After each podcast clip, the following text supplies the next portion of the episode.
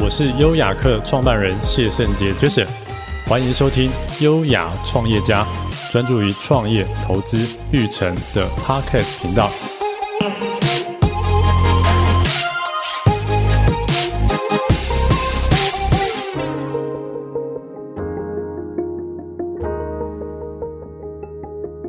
嗨，我是优雅客创办人谢圣杰 Jason，欢迎收听优雅创业家。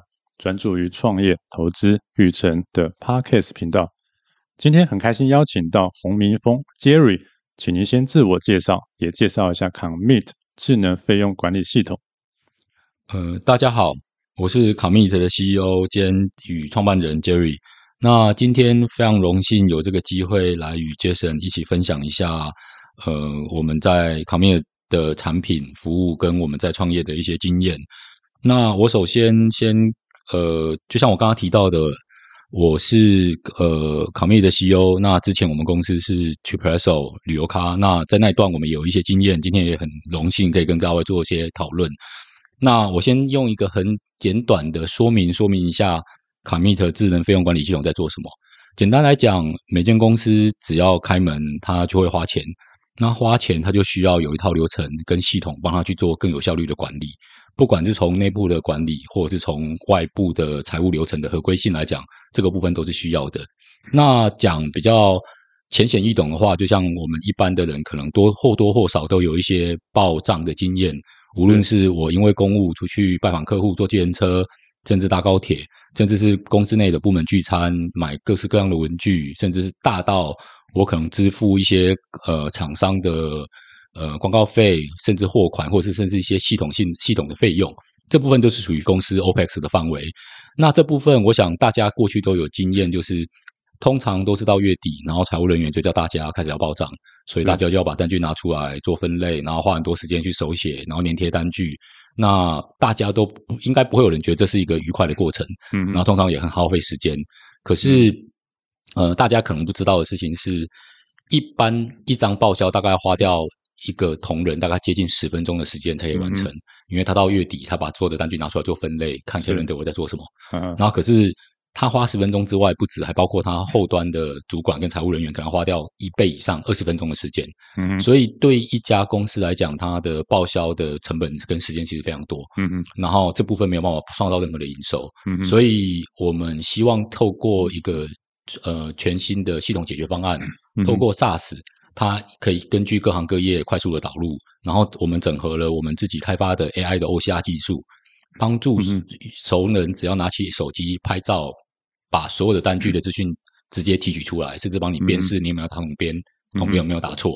那这所有的单据都储存在云端，然后帮助其呃后端的财务人员去做会计或财务的勾稽。那我们比较特别，是我们跟 Visa 独家合作，整合了一个所谓的呃数位企业卡，也就是说，过去的企业卡片，呃，企业卡是一张实体卡片，跟个人信用卡并没有不同，嗯，所以通常你很难把这张卡片交给所有同仁去用。那你现在把它想象成是未来企业端跟银行只会申请到一个额度，基于这个额度，它可以往下发行无限多张信用卡，嗯，每一张信用卡都有独立的卡号，每一张信用卡都可以设定专属于这张信用卡的。支付条件，从额度、交易次数、有效金额到有效期间，甚至到哪一种类型的厂商才可以交易。嗯哼，那比如说我今明天你只要搭高铁，所以我可以申请一张两千九百八台北到高铁的高雄的金额，然后现在这张这张卡只有明天一天有用，后天它就失效了。嗯哼，那我只要跟我的主管申请，一通过，我 Commit 的系统跟 Visa 跟银行直接连线在一起，我们就马上可以发出一个卡号给同仁，同仁就用那张卡。就跟我们拿到的信用卡没有不同，十六位数的卡号加上有效期限加上验证码，所以你就踢到高铁去买票。嗯、那交易完一分钟之内，我们的系统就会从 Visa 收到交易资讯，所以同仁就只要拍照，然后就可以完成报销。嗯、所以我们就可以把公司所有的费用透过一个创新的金融工具加上系统，完整的去解决企业端的费用管理问题，然后提高效率，然后同步达成更好的管理。OK，好，那谢谢 Jerry 的介绍。我这边想要从一开始哈，从 Jerry 从毕业之后哦，是进入到明基工作，那是负责 LCD 相关。那好奇后来为什么会决定出来创业呢？家人支持您创业吗？当初的决定，因为在明基工作可能是一个稳定啊，大家觉得还不错的一个工作机会嘛。呃，我对，就像刚刚主持人提到的，我第一份工作在明基，然后的确就是呃负责 on brand LCD monitor 的 PM。嗯嗯，那我第一份工作之所以选择这份工作，是因为我本身喜欢做产品。是对，那因为 BenQ 那时候我们在做的是自有品牌。嗯嗯，所以我们我那我们那时候其实明基给了呃年轻人一个非常大的舞台，就是你如果可以提案，然后你可以说服的老板老板。呃，这是一个对我们叫做呃有一个 NPI 的 process，New Product Initial，告诉老板为什么有一群人他现在不被满足，那、嗯、他找到一个可以满足他的方法。嗯、那因为你，那你所以因为这样，所以你要具备哪些哪方面的能力？公司具备吗？如果不具备，要从哪里找？那这最后产品要花多少 effort 做出来？它的市场的潜力会是什么？跟我怎么这我公司的 forecast 是什么？所以他那个路那个过程有点像是。创业只是在公司内部的的执行方式。嗯嗯。那后来我又到中国大陆去当 sales。嗯嗯。那回来之后又负责一个新产品线。嗯嗯。那我后来其实我在我在创业之前，我还有一段时间在一家半导体的上市公司，在他们公司内部的投资部门负责公司内部的投资，嗯嗯。所以有点像是创投的角色。嗯嗯。啊，所以也因为这样，所以我那时候觉得，我常常听人家讲说，就是创业就是策略人才资金嘛。嗯，那我觉得策略是我们自己的问题。嗯、那我自己有呃创投的经验，那我们也有规划是产品的经验，跟呃规划生意的经验。嗯嗯，那人才就是就是逐步 network 慢慢建团队就好。嗯嗯，所以那时候我们看到了，我们我们看到了一个市场机会。嗯，那我们觉得可能有一个比较创新的解法可以解决这个问题，所以那时候就觉得可以试试看，跳就跳出来创业了。那时候也很谢谢家人的支持，因为。我我我呃，刚好我那时候结婚不久，嗯、那我的内人自己本身也跟我在不同的领域，嗯，所以就也因为这样，所以他也支持这件事情，所以他觉得可以试试看这样。嗯嗯，哦，那玩咖旅行社那个旅游的平台是您的第一个创业项目吗？嗯，好奇当初为什么会选择旅行社作为创业项目呢？他对，他是我的第一个项目。那之所以是旅行社是。是因为要符合法规，也就是说，当初我会做这个创业，其实是因为我跟我女、跟我老婆去度蜜月，嗯哼，然后那时候我们其实要去北欧度蜜月，嗯哼，那呃，他很忙啊，我很懒，然后没有人想做功课，那因为自由行感觉要做很多功课嘛，嗯哼，那如果拉着行李在路上找不到旅馆，可能又吵架，嗯哼，所以我想说，好吧，那就跟个团，北欧也不是好像好像还就是也不是太好。太方便去，所以我想说那时候跟个团就好。那时候因为我们都很懒嘛，所以就去旅展随便找个旅行社，然后找一个我们觉得大的旅行社报名。啊，那时候其实也不懂，所以就是直接跟旅行社讲说：“哎，你们这个会不会并团啊？会不会有什么问题？”旅行社说不会，我们都自己去。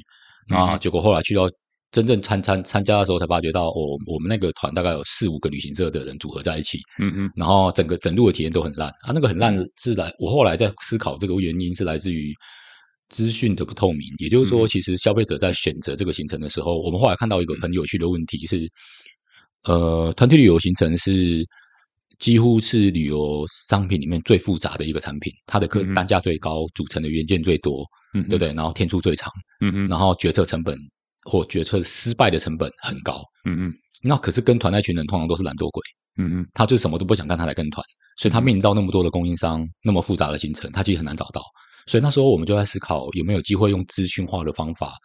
台湾有两百家有自由行程的旅行社，单单一家雄狮可能有上万个行程，嗯嗯，对不对？那我我想要，比如说我想要带我妈去北海道玩，然后她带着孙女，所以她不想要坐车坐太久，她不想要去购物站，她想要吃螃蟹，她想要早去晚回的航班，嗯嗯，我可不可以透过很快速的搜寻找到这样的东西？所以我们那时候是我们那时候的 business model 就是比较像勾搭。我提供一个强大的搜寻引擎，消费者付钱给我，我们等消费者出发完成之后，我们再把款项付给旅行社。嗯嗯。那基于这个模式下，你只要收取有关于机票的款项，你公司必须要是旅行社。哦，对，所以我们公司有旅行社的执照，是因为要符合我们的 business model。嗯嗯。可是我们的本质其实就像 Agoda，像 Booking，我们本质就是一个咨询公司。OK，因为我记得旅行社的证照。好像有资本额的规定嘛？资本额是大概要是要几百万嘛？呃，应该是说旅行社有三种等，嗯、就是应该三种执照综合甲种乙种。嗯嗯，那综合就是我有自由的行程，嗯嗯，我可以把我的行程给别人卖，嗯嗯，甲种是我有自由的行程，我可以卖别人的行程，嗯嗯，可是，哎，然后乙种就是基本基本上，如果没有记错，应该是以国内为主，嗯嗯，所以台湾除了那两百家旅行社是所谓的综合旅行社社之外，大部分的旅行社都是甲种，嗯嗯，他们都在卖。这两百家旅行社的行程，然后偶尔自己做一些自己的行程卖，大概是这样。嗯嗯，那旅行社是一个特许行业。嗯嗯，因为我觉得过去那是过去的社会的可能解严各方面那时候留下来的一些架构啊，所以基于这样状况下，旅行社有一些特殊，就是它不能做，它有限定的营业项目。嗯嗯。所以，我们后来我们公司开始在发展像一些 SaaS 服务的时候，嗯、我们或是提供一些资讯服务，旅行社的执照就没办法做这件事情。嗯嗯，所以我们那时候就是在旅行玩咖旅行社再往下开了一家新的咨询公司去做这样子的业务，这样。嗯嗯嗯嗯。那有看到你们投资人有包含了好几间知名的创投，嗯，哦，那你自己本身也有当过创投，哦，你刚才有提到，那可以分享当初募资成功的。关键因素嘛，哈，因为蛮多的创业者其实都想要跟创投或投资人募资，哦，但是这个成功率其实非常的低，好，那您就是呃成功的募募资成功，而且是好几间的知名创投，那可以分享一下有什么心法吗？或是有什么呃关键的因因素吗？我我我记得我在两哎，好像去年的时候我有做过，呃，我帮好像是。我忘记哪个单位，台经院还是什么，做过一个就是、嗯、就是分享募资的经验。嗯嗯嗯。那其实有点像，我就说我自己觉得是这样，就是说，呃，第一个部分是创办人要很清楚的知道你生你生意的本质是什么。嗯嗯。那个生意的本质是在于，呃，说穿了，生意好不好这件事情，嗯嗯，它是你一开始做这个生意就决定了。市场规模、成长率、客户的移转成本，嗯嗯，我觉得最终都是这三件事情，嗯嗯，对。那这三件事情，如果你都有，那你这个生意的天生的特质就相对下是好的。嗯、那我觉得这个是最大的最大的方向。也就是说，这件事情难是难在于，通常的创业家都一定有足够的热情。嗯嗯，我才去做一个生意，而且你要对你的生意有足够的热情。是，可是当你要创业的，当你要募资的时候，你要把自己拉出来，嗯嗯，变成是，如果你是一个外面的 investor，嗯嗯，那你怎么看这个生意？嗯嗯，那在这样的状况下，你要去思考的事情是你，你这个生意的本质会决定了募资的难易度，这是第一件事情。那第二件事情就是。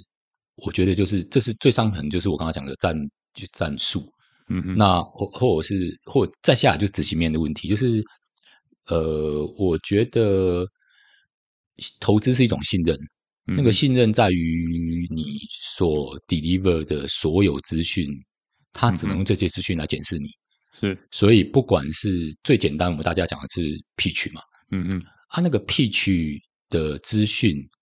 跟你上面你所谈的任何一件事情，如果它是可以被检验的，嗯，最好你讲的东西都是有凭有据的，嗯，无论你上面取得的市场资讯或是各方面，因为最终你在打造的是一个信任关系，嗯，我我跟你见三三五次面，我可能就要投资你一大笔钱，我又不认识你，嗯嗯，所以它一定是建建构在一个信任关系之上，嗯嗯，所以你所就像衣着，就像啊 PowerPoint 的完整度。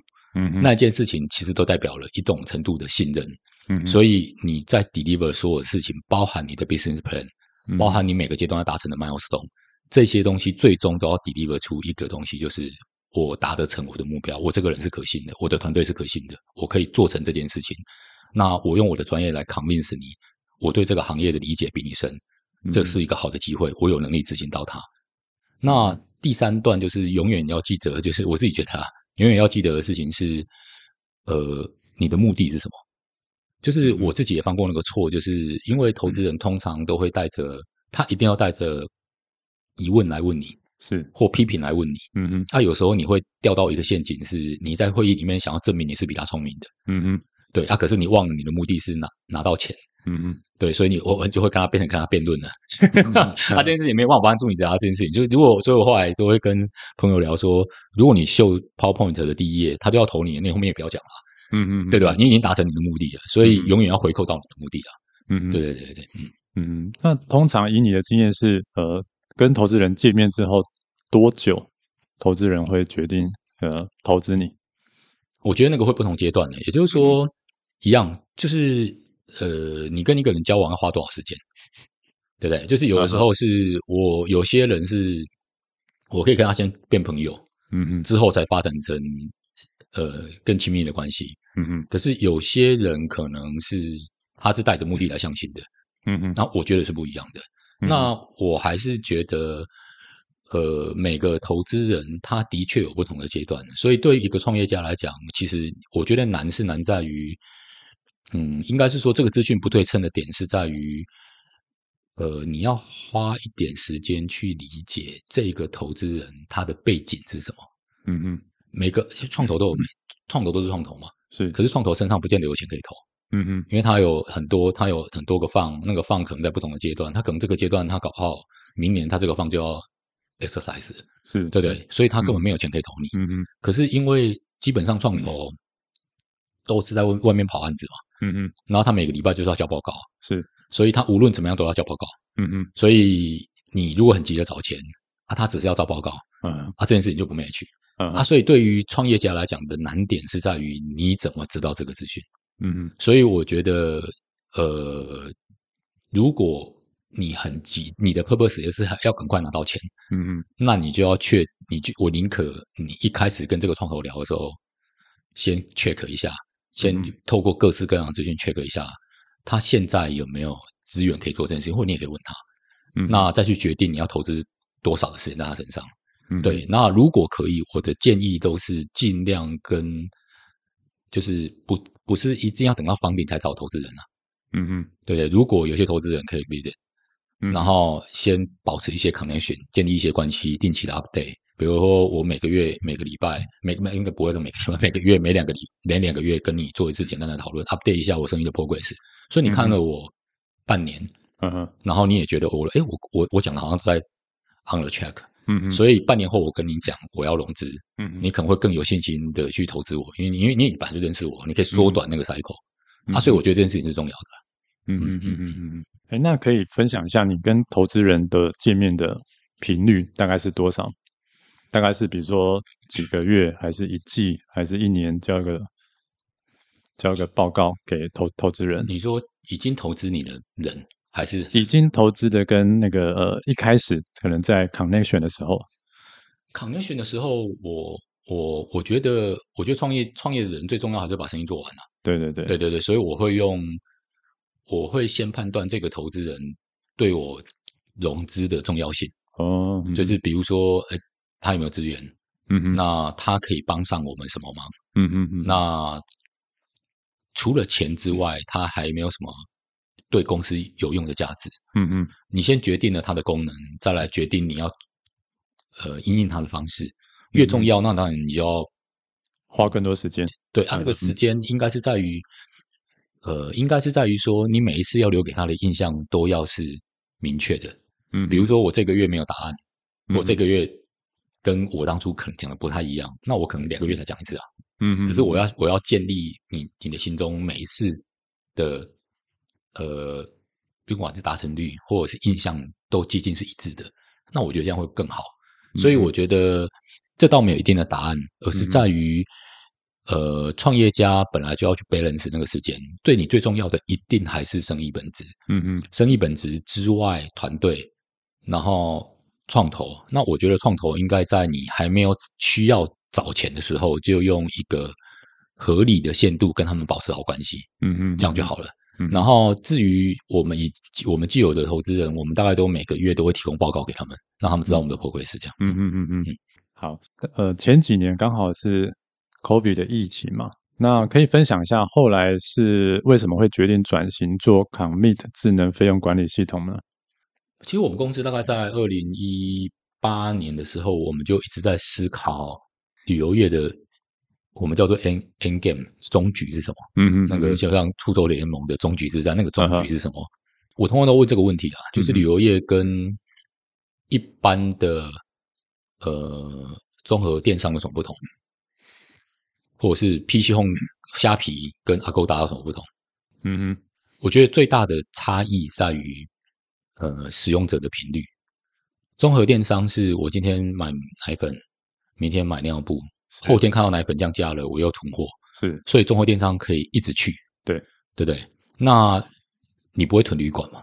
不会，对对，然后你通常一年最多就是去这个地方，可能一到两次，对，多一点两到三次，大概就这样。嗯嗯。所以旅游核心的问题是在于，它很难让消费者养成固定在这里的习惯。嗯嗯。也因为这样，所以它的移转成本极低。对对。那再者，这十多年以来，消费者应该都可以理解，无论我在哪里买，我得到的服务体验都一样。嗯嗯。所以，最终消费者对他最有利的方式就是去 Google 上面搜寻最便宜的地方。嗯嗯，对不对？Even 我我要我要重新注册。嗯嗯。可是比起来，好像我我可以省两百块，很好啊。嗯，就这样。嗯嗯。所以旅游业最终碰到的问题，其实这个问题。那这个问题就会形成下一个问题，就在于：好了，那如果你是这些大型旅行社，呃，或大型的世界级的线上旅游公司，你会怎么做？你是 Booking，你是 Agoda，你会怎么做？就是你可以意识到，你未来要抓到羊的成本会越来越高，因为其实最终的流量都掌握在 Google 身上。嗯嗯。那所以你最你一定会做一件事情，就是那我抓到一只羊，我就要多扒它几层皮。嗯嗯，对不对？所以我可以旅机票不赚你钱，嗯，可是我旅馆赚你钱。嗯，我可以旅馆赚少一点，可是我要卖餐厅给你，我要卖 day tour 给你，我要卖呃 car 对的 transportation 给你。嗯嗯。所以它会形成一个问题，就是。再加上这几年，包括像 KKday、Klook 这些公司开始把唯一没有系统化的东西 activity，嗯嗯，用系统开始串联起来，嗯嗯，那系统化有好处是效率，嗯嗯，坏处就是大家只要接上 API，大家都可以卖，嗯嗯，所以竞争又变得更浅薄，嗯嗯，所以最终我们觉得旅游业大家都会长一样了，嗯嗯，嘿，大家因为最终的战局就是这样，所以你会看到现在你看到那个趋势，就是比如说像我这个礼拜，哎，上上个礼拜。嗯，我看到阿勾阿勾达改版嘛，阿勾达上面就开始卖机票了嘛。对，他以前是从旅馆到机加酒到真正的机票。嗯嗯。那 Klook 也在卖旅馆嘛。嗯。所以你会看到最后是这样啊。如果是这样，那那回到要怎么竞争？所以我们那时候就在思考的事情是，呃，因为我过去从电子业出身，嗯，所以我们在思考的事情是我们那时候公司自动旅游科技，嗯嗯。那我们可以应用在哪个范畴？嗯，有比较高的移转成本。嗯嗯。所以我们那时候思考的点就是差旅。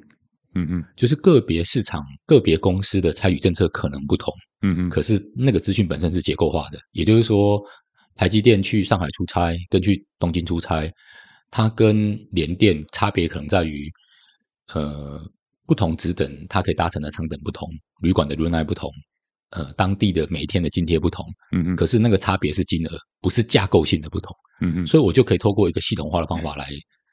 提供更好的服务，然后帮助企业端去更有效率的管理这个资讯。所以我们在二零一九年就已经开始转型在做差旅这个系统。嗯嗯，啊，只是后来就像您刚刚主持人提到了碰到疫情，碰到疫情之后，就我们大概九十五个 percent 营收的归零嘛。嗯嗯，所以那个时候我们刚好到二零二一年，我们就有一些我们差旅的客户，也是大型的电子业公司，就我们说，哎，我们有国际差旅啊。嗯嗯，可是我有国内差旅，那你可不可以帮我做？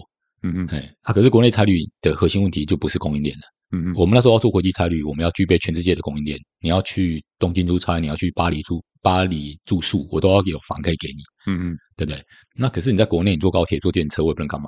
嗯嗯，对不对？你的问题变报销了。你的问题是公司的呃报销流程。嗯嗯，然后然后在恰恰好在那个时间点，刚好 Visa 跟 Master 卡来找我们。嗯嗯，嗯，有新的金融工具，就是我刚刚讲的数位企业卡，这样的 solution，他们想要在台湾找合作伙伴。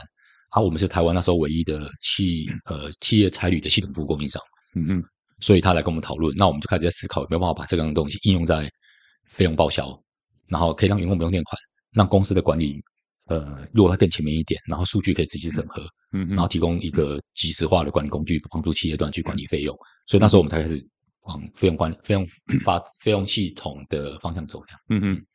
OK，那您觉得 Commit 这个呃发展到目前为止遇到最大的挑战是什么呢？其实我自己这个这个我自己在问的自己的一个问题，就是说，嗯、其实很有趣哈，就是我们在台湾其实大概就只有一个 competitor，嗯嗯，那个 competitor 就是 SAP 的 Concur，嗯哼嗯，然后很有趣，他康我说他 competitor 也不像 competitor，原因是因为台湾真正用 Concur 的也不到二十家。嗯，因为坎克非常贵，嗯，康克的收费就是大概你一个月公司如果报销一千两百次，嗯嗯，一年呢一千两百次，它的收费就是六十万，嗯，所以等于一报销一次五百块啊，嗯，所以台湾的老板很难接受嘛，我坐一趟计程车一百块回来报销五百块嘛，嗯、大概是这样，嗯，那呃很有趣的点是，坎克是不是 SAP 本身发展出来的？嗯，是 SAP 在二零零六年诟病的一家公司，哦，它在纳斯达克购并的，嗯嗯，那也就代表了。其实费用管理系系统在国外已经很久了，是对。其实国外像台湾比较知名，还有听过的，像美国有 Expensify 这样子的软体，嗯、那很有趣。那台湾为什么没有？对啊，为什么？为什么？为什么台湾没有？就像我的客户是像金城资讯，也是我的客户。嗯嗯。那大家都觉得很奇怪，金城资讯不是应该是台湾最大的软体公司吗？嗯嗯。四千个员工，七百个业务人员，然后花掉非常大量的时间在报销。嗯嗯。然后我们进去之前，他们也是。非常传统，嗯嗯，那对，可是大家就会觉得，那他们怎么没有想要自己做？做完之后卖给客户嘛，对，对吧？为什么？对。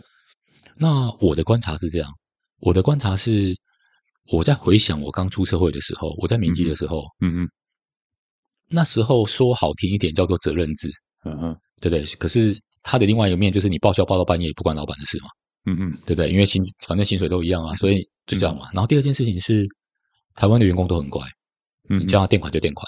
嗯嗯，所以你看，你去出国一趟，可能连续出差好几个地方，然后可能垫款垫到我自己都没钱了，嗯，对不对？可是你还是会垫啊，嗯嗯，对。啊，这两件事情，我觉得再深一层、深一点的差，一个第一块叫做劳动法规的不严谨，嗯，对不对？第二块是台湾的员工比较乖，而这两件事情会形成，我觉得更大一层的原因，是因为我认为过去二十年台湾没有缺工，嗯嗯，也因为这样，所以劳动法规就不会严格，嗯，然后雇主就不会那么重视这件事情。可是，在疫情之后，我觉得很多东西都改变了。嗯嗯，不管是从呃人力资源的紧缺，各行各业都一样。然后财务的人员被要求要做更多的事情，包括现在很流行的 ESG，都是财务在负责。嗯嗯。那第三块是有很多大型的电子外国公司，什么 Amazon 啊、Google 啊、微软都在台湾开很多 R&D center。嗯嗯。所以台湾的人才其实是紧缺的。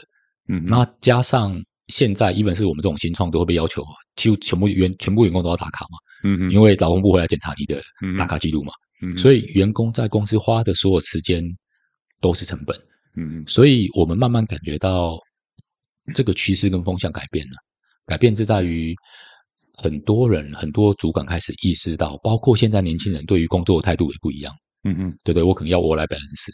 我可能追求的是更高的成就感，嗯，可是公司让我去干很多很蠢的事情，让我花很多时间报销啊，这件事情没有办法创造任何的营收跟价值嘛，嗯嗯，所以我认为下一步企业端慢慢的开始在接受这个观念，嗯嗯，就是原来大家都觉得这件事情好像没有成本，嗯，其实不是啊，它有一个很高很多的那些时间都是成本。以我客户为例，一家年营收十亿的公司，它大概一年要花掉一万个小时的报销，就是五个人力啊，这五个人力在干这件事情，嗯嗯嗯，那。这个这个人力是没办法创造任何的营收跟价值，然后通常干最多的是那些业务人员，那些业务人员要去跑业绩嘛？对。对对对，所以其实我认为，呃，对我来讲，它比较像是观念上的改变，嗯，就是慢慢的这些企业或很多我们现在看到反正很多越很多大型的企业主，我们现在很多大型的客户的公司那些老板都开始在思考这个问题，怎么让我的人去做更有效率的事情，怎么让我的员工不要垫款，然后更不用讲这些东西其实。因为，呃，数位化可以帮助公司在效率跟管理中间同时优化。以前这两件事情是、嗯、是是 trade off，嗯嗯，对不对？我我要很好的管理，我就很难做到效率，就因为我要花的更多人去 check 嘛。对。可是当他所有东西都数位化了之后，他就很容易做到了。比如说，我举个例，像我有一个客户要求我们做，呃，发票的连号侦测。嗯嗯。那那时候其实我不太懂为什么要做发票连号政策。嗯。他就说没有啊，因为。公司会规定交际费上限啊，嗯嗯，可是业务人员很聪明啊，他会拆成五张单子来报啊，五个人来报五个不同的时间点来报销啊。你只要不数位化管理，它是无法被追踪的。嗯，可是当他所有数位化管理之后，这件事情就变得很简单了，因为你所有单据上面的资讯其实都被 record 下来了。嗯嗯，这就很容易去做各式各样的追踪。然后甚至是管理。嗯嗯嗯嗯嗯。哎，那蛮好奇，就是说您公司从原本算是旅游科技，好转型成 FinTech 金融科技。好，那在团队的部分，那你如何你在呃转型的过程当中，如何去把好的人才留下来？嗯，好，那因为毕竟可能当初很多是对于旅游有热有热情、有兴趣的的团队加入到您的这个呃线上旅游平台的题目嘛。那现在这个题目算是比较 B to B 的一个、嗯、呃对企业端的一个一个这样的题目嘛。那您这部分有经历过怎么样的一个跟团队之间的沟通，或是把好的人才留下来的一个过程吗？其实我们常我我其实我常被碰到这个问题啊。那呃，通常我都会这样讲，就是说，其实对于企业端，对于创办人、创办人的这或或 owner 来讲，没有什么转不转型的问题，只有 survival 的问题而已。是是，对对，所以所以啊，再下来就是要活下来，对，再过来就是呃，伙伴怎么办？嗯嗯。那我觉得，当一个呃，比如说公司的 founder 或领导人，你能做的事情就是尽力沟通。嗯，然后尊重每一个人的的意愿，嗯嗯，也就是说，呃，我们从 to C 转成 to B 的时候，那的确是一个，呃，简单也不简单的决定，嗯嗯，简单的不简单的意思是，它的确是一个很大的变更，嗯嗯，那我们我们其实说穿了，我们到现在为止，我们把 Tripadvisor 完全放弃掉了，嗯嗯，我们完全没有经营，我们是 all in 在 Commit 的身上，是是，我的。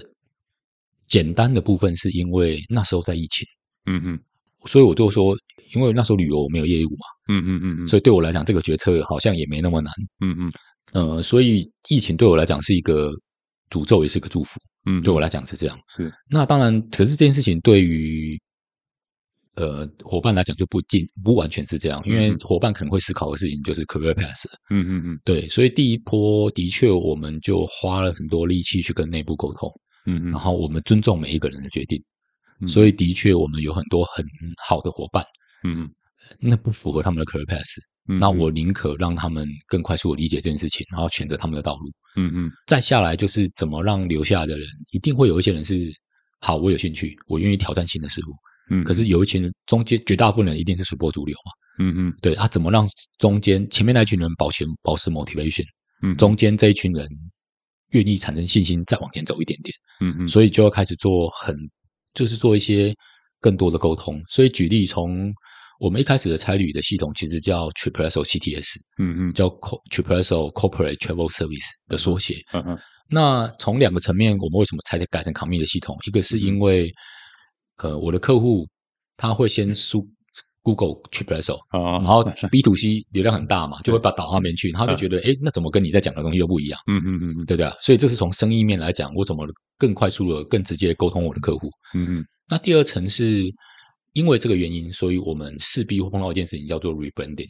嗯嗯，对不对？这样子沟通会变得更有效率。对，所以我们那时候的确花了一些资源找外部的品牌塑造公司。嗯嗯，我们借由品牌。看起来好像是一个 logo 的塑造，嗯嗯，可是我们内部开了非常多的 workshop，嗯嗯，就是用呃，大家对于新这个品牌，它最终的 mission 是什么？它要解决什么样的问题？然后我们希望传给传达给客户是什么样的感觉？嗯，我们跟其他人有什么不同？嗯，那到这里再具象到，所以你的你的 logo 是长什么样子的？你的颜色是什么？你的 tone and manners 是什么？嗯嗯，然后这个过程不只是我们在细塑造那个品牌，而是在于我们借由这个过程在凝聚所有人的共识。嗯嗯，所以这对我们来讲是一个我们在做这件事情的过程。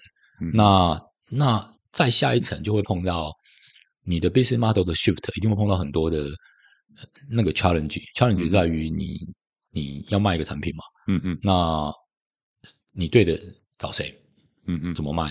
价格定什么样子？对。对对，然后怎么说服他们？是对对，然后通常 to B 客 to B 客户这更更更好更难的一个点是在于没有人想当白老鼠嘛。嗯嗯，你的客户是谁啊？都没有啊。所以所以那一段其实就是这样。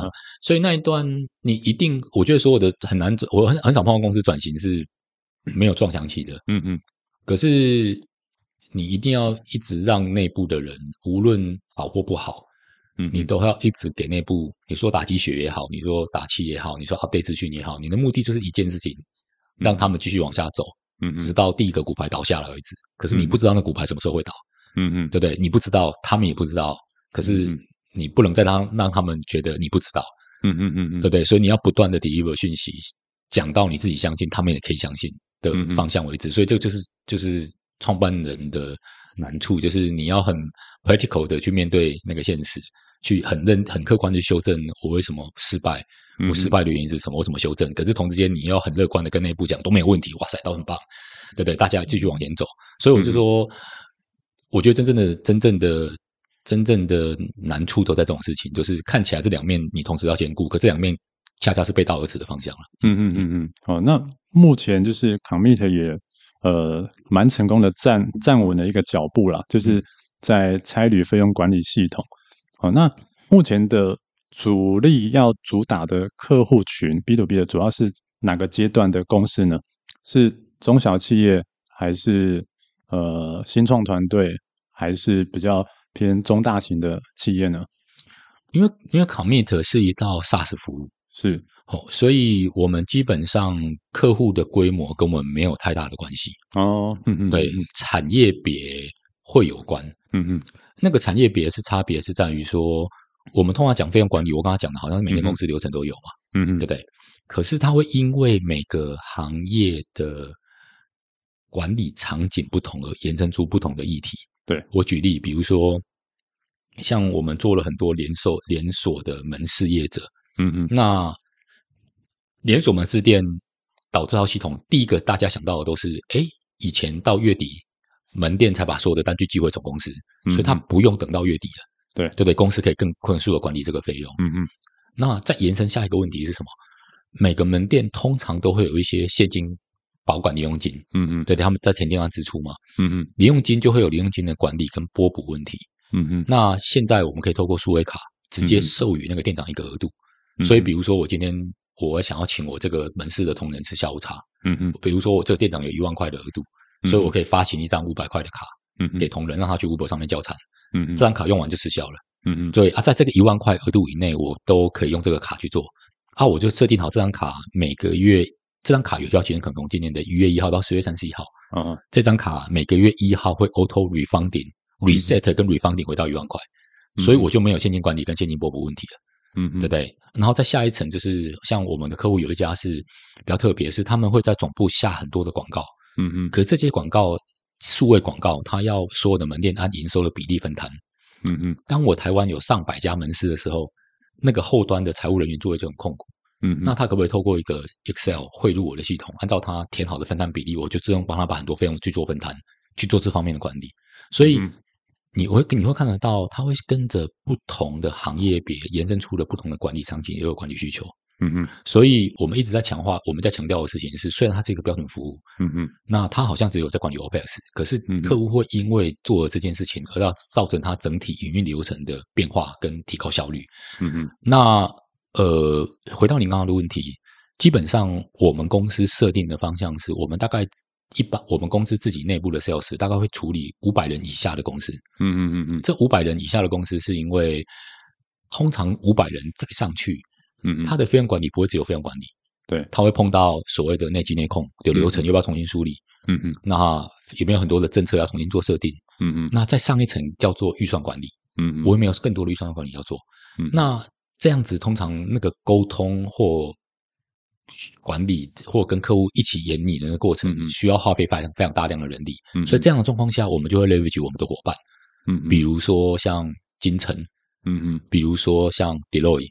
是他会计事务所，嗯，他们也是我们的 partner，嗯，所以他们就可以去卖他们的顾问服务，嗯嗯，对对，然后透过跟我们去梳理客户的流的运营流程，整合 commit 的系统，怎么 deliver 完整的价值，甚至再进一步，公司这些大型公司会有很多内部系统要整合，那他们也可以去做负责整合的工，那我们会提供标准的 API，所以基本上你可以把我想象成是 commit 自己本身，我们会 focus 在比较偏 SaaS 类型的服务公司，嗯嗯，五百人以下，然后可能不太。有系统串接，或者是系统串接比较不复杂，嗯，嗯，对不对？可能只要对到一些呃呃简呃，比如说 HR 系统，或一些比较简单的会计系统，或甚至是台湾像一些云端 Oracle 这样子的 NetSuite 的系统。可是大型公司就可能就放到比较大型的 ERP、SAP 或 Oracle 的更更大型的系统，那部分我们就会 leverage 我们的 partner 去做这样。嗯嗯嗯。那 Commit 是 SaaS 服务，那目前的收费方式可以跟的大家分享一下吗？你可以想象成是我们公司最便宜的方案，就我常常去举样例就，基本上我们的收费就背上有点像是公司的使用者人数，嗯嗯，然后搭配一个报销的次数，嗯嗯，对，比如说呃，我们最便宜的方案就是在云市级的方案，就是大概十个人，十个人，然后一年份他们大概报销一千两百次，嗯，然后我们的收费大概就是你可以想象一个人头大概一个月三百六，嗯，所以一年份大概就是四万三千二。嗯嗯，就是我们最便宜的方案，然后越当人越多，它的它的费用就跟着单次 unit 的人口就越越便宜。然后我们怎么这样设定？是因为第一，我们希望越多的人可以都可以用自己的 app 更快速的完成报销。嗯嗯，公司也比较好管理。嗯，那当然公司一定会碰到一些状况是什么？业务人员报销次数很多。对，可是内勤报销次数很少，对，所以我们只管总 ticket 数。哦，对对对对，就是你你你有些人比较少，那他可能一年报两次，可是他的 ticket 可以 share 给业务人员去用，那业务人员报销次数多，对公司来讲总成本还是一样的。所以，然后如果当然会有一些比较特殊的公司，他的他所需要的报销次数更多了。嗯嗯，那我们也我们也有额外只卖那个报销次数的方案，提供给这些公司公司去做加购，这样。嗯嗯嗯嗯嗯嗯。呃，Commit 现在发展的算是蛮不错的。那未来有到海外去发展的这个计划吗？基本上我们的策略是跟着我的客户走。嗯哼，也就是说，我们的目标在于短时间。呃，我们很特，我们比较特别，是因为我们的东西除了 SaaS 之外，我们整合了一些金融服务嘛。是。那所以，因为整合这些金融服务，所以它你也可以想象，我们一定会被一些金融监管。嗯嗯，对对对，所以它本质上会是一个比较 localized 的生的的服务。那可是因为我台湾的制造业很强，嗯嗯，我们台湾这些厂，无论是在台湾，嗯、然后或者是扩展到全世界各地，不管是 sales office 或者是生产工厂，嗯嗯，然后加上呃美洲贸易战之后，整个供应链又更大幅度的重组，嗯嗯，所以在这样的状况下，我觉得更我我相信。费用管理或公司怎么更有效率的运营，是每间公司的的竞争优势。嗯，所以我们的策略还是偏向于我们把他台湾的 headquarter 服务好。嗯，我的客户自然就会要求我去做他的其他的 regional 的不同的地方，因为从财务流程跟运营流程来讲，它一定会整合。那我们的我刚刚提到的从 SaaS。它没有什么语言别，就是对我来讲，语言别的转换是容易的。嗯嗯，我们的 AI OCR 就是辨识所有类型的单据。我们现在台湾你可以看得到市场上所有的单据，我们都可以辨识。嗯，那我们现在已经把它延伸到，呃，我我指的单据是指说，呃，一般的发票、电子化发票、长条式发票、首开发票，嗯，二联、三联，一直到计程车、高铁、台铁、小白单，到呃政府规费。嗯嗯，嘿，瓦斯费、水费、电费，一直到海关的报税报报报报关单，然后各式各样的表单，我们都办好辨识，甚至是现在连存折银本，嗯嗯，一直到我们应用在旅游业，甚至旅游业现在在用我们去做护照，直接把资料抓出来去定到定位系统，嗯、甚至是有很多大型的呃百货卖场，嗯嗯，他们收到供应商的发票都是首开，他们希望用 OCR 去扫遍的。自动化，嗯嗯，所以你会看得到这一 part，它本质上没有语言别问题，嗯嗯，所以我们也的确帮一些国外的大厂在做他们说订单的自动化，那剩下的问题就是跟税有关，嗯嗯，各国的税法可能不同，所以这是为什么我们跟像四大有很深的合作的原因，是因为像嗯，他们可以根据跟我们一起服务好台湾的客户，那这个制造业客户可能在美国，嗯，在越南，在菲律宾有厂。那怎么透过同一套系统跟管理去帮助他们去做更好的管理？这样，嗯嗯。那跟四大的合作方式是在哪方面？呃，像 Deloitte 就是我们的呃，有点你可以把它想象是我们的代理商。嗯嗯嗯。所以他们的顾问团队也可以销，就是会销售我们的产品。所以他会把它把我们对，因为刚好其实我们的对口，在企业端，呃，决策真正的决策者通常都是财务人员了。嗯嗯嗯。因为老板。对于老板很单纯，老板要的是 ROI，嗯嗯，对不对？ROI 过了去，那就请财务评估。他财务思考的点是在于这件事情到底会不会简化我的作业流程？嗯嗯，对不对？对于我要完成的任务，可不可以帮助我？那通常他的那一 part 也是一般人不太理解的。嗯嗯，所以财务人只要跟老板讲哦，这个内控不行，老板也不知道什么叫 就就就不行了。所以我们后来研究到最后，我们发觉到其实我们最合适的合作伙伴就是像四大会计事务所他们，因为他们对口就是财务人员。嗯，语言都是相通的，所以我们其实我们后来的系统也都是在很大程度在帮助财务整个作业流程变得更有效率。所以我们他就是我们的代理商，然后也扮扮扮演导入了顾问。嗯、哦，那其实不只是四大，就是所有的会计师事务所都可以是你们的潜在合作伙伴吗？没错。是，所以其实我们对于像我们跟金城，它就是另外一种层次，它就是比较偏偏向于系统整合端。嗯，所以我有些客户他们需要，比如后端跟 SAP 整合，嗯嗯，那我们就会像金城一起合作，或者是金城本身有一些零售业的客户，那他们觉得就是行行业的 benchmark 嘛，诶、嗯，比如说你做这家公司，我很有兴趣，我跟他是竞业，我想要知道他为什么用你们系统，嗯，对不对？所以这样子也会是比较快的方式，所以我们大概会有几个不同层次的合作 partner 这样，嗯嗯嗯嗯嗯嗯，哇。真的蛮厉害的，嗯，好，那呃，接下来是想呃聊一下，就是说，那因为你从明基或者从其他的创投出来，那现在呃经过了几个题目之后，现在的发展也是非常的不错。嗯、那您会鼓励还留在明基的同事出来创业吗？那您觉得创业家需要具备哪些条件或特质呢？这个这个题目有点对我来讲有点难回答。那难回答是在于说。如果你你呃，我觉得创业是一个有趣的历程，嗯嗯。可是如果事先知道它这么难，我大概也不会创业。对，就是说，因为有的时候是你你就在这条船上了嘛，你也没有回头路，继续往下走。就是有，就像我刚刚提到的，他基本上我们很少碰到创业家是一帆风顺的，一定会碰到一些撞墙期。他那个撞墙期是指。你在隧道里面走，可是你不知道哪里有光，你也不知道哪边方向是对的。嗯，可是你还是要继续往下走。嗯嗯。那什么是停损点？就通常你你你你创业了之后，你就很难想这个问题。对，因为如果你想这个问题想得很深入，你就不要创业就好了。是。所以我老婆常以前常问我这个问题，我就说哦，我我我也不知道，因为 所以你问我说是不是每个人都适合这样子的经验，或者是适合这样的事情，我。我倒不不一定可以给这样的答案，嗯嗯，所以我也不太会给人家这样子的建议。啊，我认为，因为每个人的，就是人生都不太一样嘛，是是，然后每个人要追求的事情不太一样，嗯嗯，所以我反而会比较客观的说，呃，你有没有你有没有找到一件事情是，有的时候我觉得比较大的事情是找到一件事情。就是我们常常在讲那件事情，叫做 something bigger than yourself。嗯嗯，就是我觉得这件事情是重要的。就是说我第一个题目就 Tripadvisor，呃，我们的 mission 是用这个公司的 mission，那时候的 mission 是希望用最方便利的方式帮助人去完成最棒的体验。嗯嗯嗯嗯。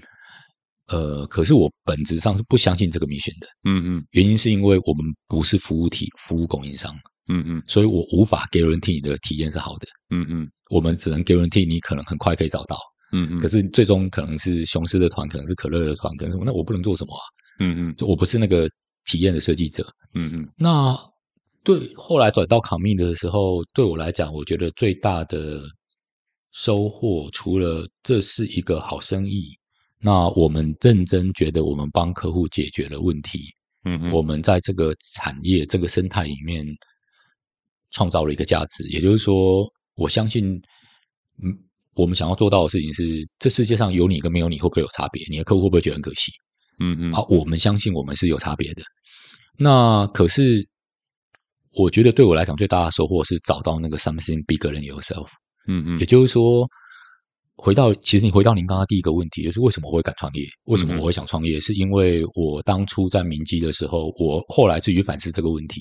嗯嗯，是因为那个时候明基的氛围给了我很大的勇气。嗯嗯，我只是一个刚退伍的人。嗯嗯，然后我就提了一个案，然后提了一个案，虽然也被定头破血流，可是你只要可以说服得了老板，那时候我们大老板是李坤耀嘛。嗯嗯，你只要说服得了李坤耀，他就放手让你做。嗯嗯，哎然后他也不会因为你菜，然后 engineer 也不会因为你是一个菜 PM。他们就会支持你做这件事情。嗯，他那件事情让你让我这样的年轻人有很高的勇气可以做这件事情。所以我相信是那时候，那时候留下了火种，让我有这样的勇气可以往这样做。所以我希望我们自己开的公司也可以这样，让我的个我公司的伙伴可以离开这间公司五到十年后，我觉得我在那时候的工作好酷哦。我从旅游跑到了一个全新的领域，然后我们跟一流的伙伴，我们跟以前在台湾，你可能跟 V、跟雄狮、跟可乐，甚至跟一些国外的 GDS、Expedia 合作，你现在变 Visa，变成大银行，然后很有趣。这个经验是很棒的，我也从这个过程中学习到很多事情。然后反过来，我的客户，我我一直在跟我的，我跟我们同仁讲，跟我的客户讲同样的话，所有的 To B 服务都是帮助客户成功嘛。是，可是我们相信，我们帮客户成功的方式，就是让他的员工去发挥潜能，发挥最大的价值。嗯嗯。那这件事情对公司内部也一样，所以我觉得这件事情是我觉得最大的收获了。那所以，可是就是我刚回到你刚刚的问题，就是我觉得。有些人可以在一开始创业的时候就找到那个 something bigger than yourself，那很好，嗯嗯，可是不是每个人都可以，对，对对对啊，所以我觉得呃，那个你你只能事后看到这件事情，你没办法事前看到这件事情啊，所以我就为什么说我很难给一个很明确的建议的原因，是因为这样，嗯嗯嗯嗯，同意同意同意。好，那明年你个人与 Commit 会有什么计划或目标吗？那未来的五年或十年有什么希望达到的里程碑吗？呃，就像我刚刚提到的，就是我觉得我比较希望做到的事情是：第一，当然从生意生意面来讲，我们希望我们可以再跨到更多的行业别，嗯，去帮更多的产业解决更多的问题，嗯嗯。所以的确，我们现在也帮很多，我们从零售业、从 Martech、从制造业，一直到甚至很多的 NGO，嗯嗯嗯，帮他们解决各式各样的问题，嗯嗯。那这些东西，我认为都可以帮助，不管是台湾台湾的企业。台湾的员工 deliver 更好的价值。嗯嗯。那呃，第二个部分就是从生态的部分来讲。嗯嗯。我们也希望，因为我们你可以把我想象成是我们是帮助企业端管理费用或支出费用最后一个闸口。嗯嗯。那我们有没有机会帮助很多呃提供服务给企业的那一些企业？嗯嗯。更快的帮助他们把反向收到。嗯，帮助他们的运营流程变得更有效率。嗯，所以举例，比如说像像我我我常常我就常常举一个例子，比如说像我们跟我们接下来会跟 Yoxi 像 Uber 这样的公司合作。嗯嗯，那他们像这些公司都跟像物流爸爸我们也有合作，他们都会有很多企业签单。嗯嗯，对不对？可企业签单其实很有趣，就是他就是公司可以跟公司跟计程车行签签账，一个月后再付钱。嗯，可是我们看到数据很有趣。嗯，我们的客户里面大概只有两成不到用企业签单。嗯，越大的公司越不用。嗯嗯。这件事很奇怪啊，为什么？因为对企业端来讲，其实没有差，我一个月后才付钱嘛，员工下车不用再付钱，嗯，也不用再拿单据了，嗯，对不对？为什么？是因为财务人员到最终一个月后拿到一张很大单据啊，嗯，我公司有两千个员工，嗯嗯，然后坐了五五千趟的车，嗯嗯，然后我要去追这些员工，你撞车，你老板知道吗？为什么？嗯，财务流程一想，财务人员一想到这件事情，他就不想干了，嗯嗯嗯，对不对？可是你有没有办法透过系统让财务人员把这个工作给完成？嗯嗯，那这样是不是可以帮助业务人员，他就可以用这个服务，他变得更有效率？财务人员也开始完成对账，啊，可是对 Uber 对 Yoxi 来讲，他也提供了完整的价值，更快速的跟企业对接。嗯、那这件事情你就可以帮助整个 ecosystem 变得更有效率，大家都变得更有效率。所以我们希望我们在，这是我们明年非常大的一个重点，就是我们希望从一间公司的运营开始，嗯，往前跨一步，嗯嗯，帮助它的生态变得更完整一点，变得更有效率一点。啊，因为我们有金融的属性，我们很适，我们很适合做这样的事情。对，那我们也有一些计划在做这个部分。那当然，三到五年之后，我们当然会希望，就像我刚刚提到的，呃，台湾的制制呃制造业，台湾的企业其实是有国际竞争力的。嗯嗯。那怎么让他们在跨国之间的运营变得更有效率？嗯嗯。然后这个过程中，我相信我们 deliver 的价值越多，我的客户越强，我也会越强。对，那我们也可以真正变成一个可以有国际化的 FinTech 公司，这样。嗯嗯嗯。那您刚刚有提到帮助企业收款，嗯，那这部分可以再说明一下吗？因为原本是从呃费用的智能管理嘛，嗯，那如果说能够跨到或者协进一步的协助到帮助企业收款，那、嗯、那其实对于呃蛮多企业是非常有吸引力的。呃，我举一个例，我我用刚刚那个 Uber 的例子来举例就好，嗯、就是比如说好了，你看现在。这些财务人员，因为他很难完成对账这个流程，嗯，所以他基本上就不想用这个服务，呃，对不对？嗯、那我们现在其实卡密的系统本身已经做到了，我们跟这几家系乘计呃计程车业者已经做到系统上面的整合。嗯，也就是说，你搭乘完五六八八，嗯嗯，你搭乘他的企业或 Uber 也可以，你做他的企业签单。嗯嗯嗯，做完了之后，他们的他们就会把乘车资讯传到卡密的系统。嗯嗯，那我们的每个员工都有 App 嘛？嗯嗯，这个乘车资讯就自动变成报销单了。哦，所以你只要去填入我我去拜访哪家公司，为什么送出让我老板签就好。嗯嗯，所以当月底。他把对账单寄给公司的时候，嗯、我是不是可以内部帮帮你勾稽完了？嗯嗯，这一笔资讯是哪个员工做的？他没有完成报销，他的主管同意吗？嗯嗯，这个流程只要对完了，其实财务人员就不需要去对账了，他对账就可以很快了嘛。嗯嗯嗯。他、啊、如果这个对账很快，他可没办法直接在这里，他按你跟按钮 confirm 完了之后，嗯嗯，对方就可以直接发出一个 invoice 给他。嗯嗯，他们就开始保全有流程了。嗯嗯，然后他们就可以更快速完成这件事情，跟汇钱给他们。嗯嗯，对啊，这个流程就可以帮助大家变得更更有效率了。OK，好，那最后一个问题，因为我们是专注于创业投资育成的 Podcast 频道，嗯、是否可以请您给想创业者或已创业者一些鼓励与建议呢？嗯，就我觉得创业就是就是这条路是辛苦的啦，可是永远要用就是想办法留在牌桌上嘛，嗯哼，他继续打牌，嗯哼，才有办法继续玩下去。所以我觉得有的时候前面虽然有时候看不到路，嗯哼，可是你要相信。我我一直很喜欢一句话，就是我这是我的一个很好的呃顾问跟朋友告诉我，他就说你要相信一切都是最好的安排，嗯嗯，只是那时候你可能还看不到而已，嗯嗯嗯嗯嗯。然后我想说，就跟大家一起共勉这样，嗯嗯谢谢。OK，一切都是最美好的安排。好，那最后有没有什么要补充的？诶，也没有。如果大家，因为我觉得今天可能有很多的呃呃，可能 maybe 有很多的企业主。或很多的伙伴，那对创业是有兴趣的，那或者你自己也在经营行业，嗯哼，那我觉得如果有机会，就是我认为从员工的心态去改变，让员工真心的相信，呃，公司呃会导入工具来帮助他们创造更有价值的事情，嗯，我觉得这个是让企业变得更有竞争力的最好手段。嗯，要让员工从心里面去相信这件事情，所以我们现在在谈的很多，不管是数位转型，我常常都问客户什么叫数位转型。嗯嗯，你们大家都在数位转型嘛？数位转型就是说穿了，我觉得 Salesforce 的定义非常好。嗯嗯，它就是就是透过工具去改变客户的员工的行为、心态跟顾客体验。可是我们通常以前听到顾数位转型都是做网站导入缺乏就结束了，那是有顾客体顾客体验。对，可是更重要的事情是帮助员工改变心态。嗯嗯，我愿意用新的工具去重新梳理我的作业流程，去思考有没有更有价值、更有价值或更大价值的创造的可能性。嗯，对不对？优化效率。嗯，啊，这样的状况下，对于企业主来讲很单纯，你一定要找一个。呃，对于公司成本很多、影响最多人的流程，那我觉得费用是一个很好切入的点，因为你导入每个公司，一定每个员工一定都会有很深的感觉。所以如果有机会，我们也希望就是有机会可以跟各位做更多的分享。这样，嗯嗯，谢谢各位。其实数位转型是政政府这几年也是大力在提倡的一个、嗯、呃政策主题之一啊。嗯，那你刚才提到说最重要的是呃所有的团队都心里面是想要去做数位转型嘛？嗯，那你觉得这件事情上面？呃，有什么建议可以提供给一些呃企业主做参考呢？因为我觉得数位转型是这样，就是对于企业主来讲，呃，我们以前碰到大部分的公司会 fail 的很大一个原因，就是因为我导了一个很可能很大的 project，是，然后导了之后，第一时间很长，嗯，然后我也看不到结果，嗯，然后员工也看不到效果，然后大家就倦怠了，对，然后你也不知道真正的回收是什么，啊嗯，对不对？然后可是我觉得费用不是。